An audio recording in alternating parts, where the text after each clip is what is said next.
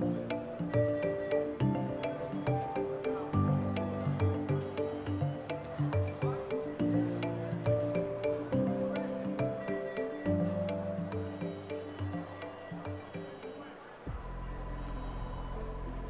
Miércoles 7 eh, de octubre son aproximadamente las 8 menos 10 de la mañana aquí en Nueva York, en la costa este de Estados Unidos, y en estos momentos los eh, futuros en Wall Street están apuntando a subidas. El Dow Jones eh, estaría sumando en estos momentos alrededor de 167 puntos, el Standard Poor's 500 y el Nasdaq compuesto arriba también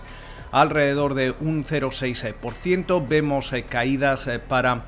el West Texas Intermediate que se transa en los 39,43 dólares el barril, mientras que esa rentabilidad del bono americano a 10 años alcanza el 0,77%. Un renovado optimismo que llega tras el shock que sufrió Wall Street en la jornada del martes, eh, precisamente en la última hora de negociación después de que el presidente de Estados Unidos, Donald Trump, tuitease que cancelaba las negociaciones para más estímulos aquí en Estados Unidos eh, eh, hasta después de las, de las elecciones. Eh, tenemos que recordar que los demócratas ya aprobaban la semana pasada un plan, un, proyecto de ley de 2,2 billones de dólares. Los republicanos y la Casa Blanca habían puesto sobre la mesa una oferta de alrededor de 1,6 billones de dólares y uno de los puntos de fricción sigue siendo eh, las ayudas a los estados y las eh, ciudades. Eh, precisamente Trump aseguraba o acusaba a la presidenta de la Cámara de Representantes, Nancy Pelosi, de querer básicamente rescatar a los estados mal gestionados por los demócratas. pero a última hora del martes el presidente volvía a tuitear abogando por un proyecto de ley independiente que básicamente ofrezca pagos directos de 1.200 dólares a los contribuyentes, como los que ya vimos en ese plan de estímulo aprobado el pasado 27 de marzo. Eh, también ayudas a las aerolíneas, 25.000 millones de dólares y más fondos para ese programa de protección de nóminas. En el pasado ya hemos visto cómo la posibilidad de un plan de estímulo edulcorado o un plan de estímulo light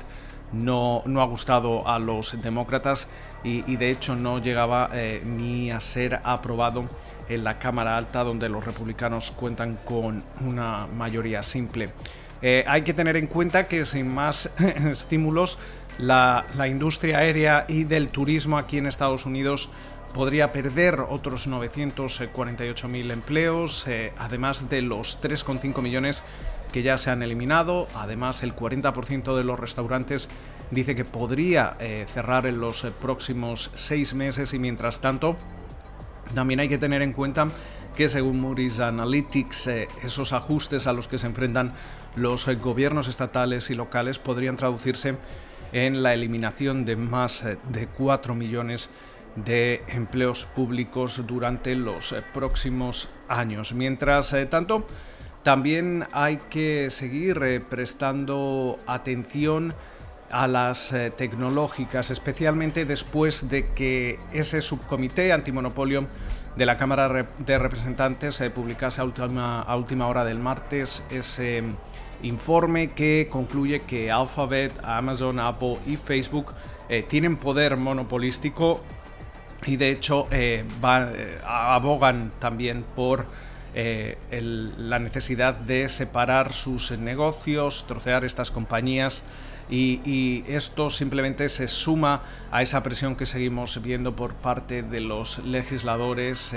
y de los reguladores de Estados Unidos sobre las grandes tecnológicas estadounidenses. también hay que destacar, como el Wall Street Journal adelanta, que General Electric